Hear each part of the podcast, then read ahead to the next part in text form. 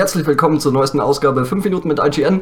Heute habe ich mir die liebe Elena von der Gamestar geschnappt. Hallo, Wir Valentin. waren nämlich gestern zusammen in der Pressevorführung zu Die Schöne und das Biest. Und was In sagst du zu dem. Film? Oh ja, also ich muss sagen, er hat mir sehr, sehr gut gefallen, was ich nicht erwartet hätte, weil, also ich habe, beziehungsweise ich hätte schon erwartet, dass er mir gefällt, aber nicht, dass er mir so gut gefällt, was nämlich mehr ist als ein bloßer Märchen-Abklatsch nochmal mit echten Menschen. Ja, ja äh, ich habe es ja, glaube ich, gestern schon gesagt. Mir ging es halt so, ich bin kein großer Märchenfan, ich bin auch kein großer Musical-Fan und normalerweise zwingt mich relativ wenig immer in so eine Vorstellung dergleichen. Aber der Film hat mich echt gut unterhalten und das hatte ich halt auch nicht gedacht, weil ich, wie gesagt, da eigentlich nicht der Typ für bin. Aber dann doch positiv überrascht von dem ganzen Spaß. Ich finde, das war nicht nur dieser Märchen-Prinzessinnen-Kitsch, der war natürlich drin für diejenigen, die es mögen, aber es war auch sehr viel Humor, es waren witzige Szenen. Zum Beispiel meine Lieblingsstelle war, wo Emma Watson einen gigantischen Schneeball ins Gesicht kriegt. Das war einfach so grandios. Ich habe ja so ein Lachen nicht mehr Das hat auch richtig hart ausgesehen. Ja, so richtig, da waren bestimmt noch Steine drin, so plopp.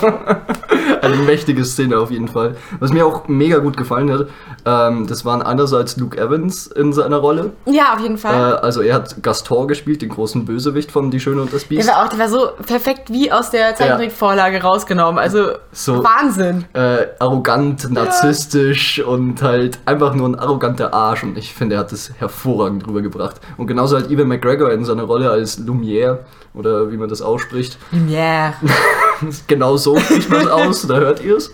Ähm, Französisch. Ja, fand ich super, fand ich ganz cool. Also hätte ich auch, halt auch wieder nicht gedacht, dass ähm, ein Kerzenständer, ein gottverdammter Kerzenständer, dann irgendwie so eine der interessantesten Ja. und witzigsten Figuren sein Aber auch kann. generell der, ähm, wie hieß denn die Uhr? Äh, O'Clock, irgendwas. Cotsworth heißt. Cotsworth, genau. Mhm. Ach, diese Wortspiele mit, mit Gegenständen. nee, aber ähm, ich glaube, im Deutschen ist es ja Uhrwerk oder so. Egal, auf jeden Fall. Ähm, das fand ich auch, einfach dieses ganze Zusammenspiel aus diesen Gegenständen, die waren Ja. alle so super gemacht. Auf jeden so, Fall. Ich meine, das sind Gegenstände, aber die hatten auch, auch dieser Schrank zum Beispiel, was die für eine Mimik hatten, obwohl das Gegenstände sind. Den, den Schrank fand ich ehrlich gesagt schrecklich. Echt? Ich fand den so unheimlich.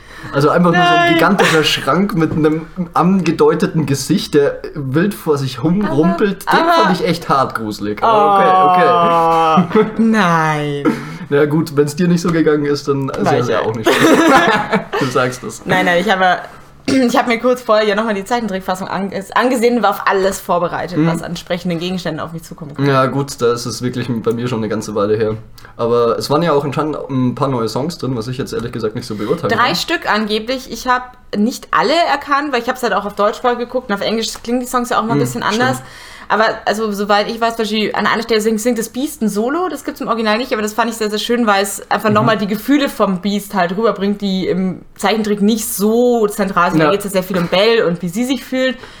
Und ich finde, der Film hat es geschafft, dass man auch ein bisschen mitbekommt, wie halt das Biest sich fühlt, dass er halt auch diese Unsicherheit hat, oh, ich bin in sie verliebt, aber niemand kann ein Biest lieben und so. Und irgendwie Mhm. sage ich ihr das jetzt und das haben sie eigentlich nett gemacht. Das stimmt, ja. Wusste ich, wie gesagt, zum Beispiel nicht. Da wäre es jetzt natürlich interessant, wie es in der deutschen Synchronisation ausfällt, ob die Synchronsprecher dann auch singen, aber wahrscheinlich nicht.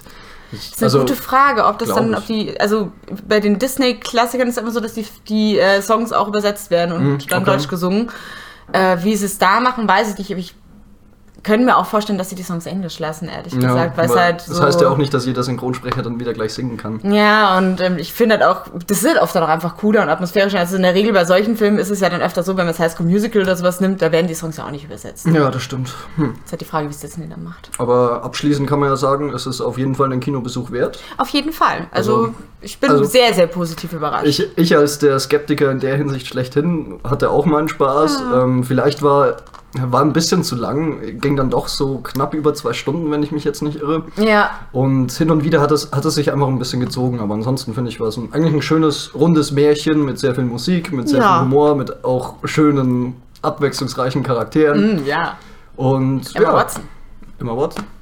Auch ein Pluspunkt Ich wusste manche. zum Beispiel auch nicht, dass ähm, Beast, habe jetzt leider den Schauspieler nicht mehr im Kopf, aber der spielt gerade auch in der Marvel-Serie Legion die Hauptrolle. Genau, das habe ich mir dann auch sagen lassen, weil ich den nicht kannte. Dann Ja. dachte ich mir, oh, nicht Und, schlecht. aber auch irgendwie witzig, dass das Beast eigentlich besser ausschaut als der Typ an sich.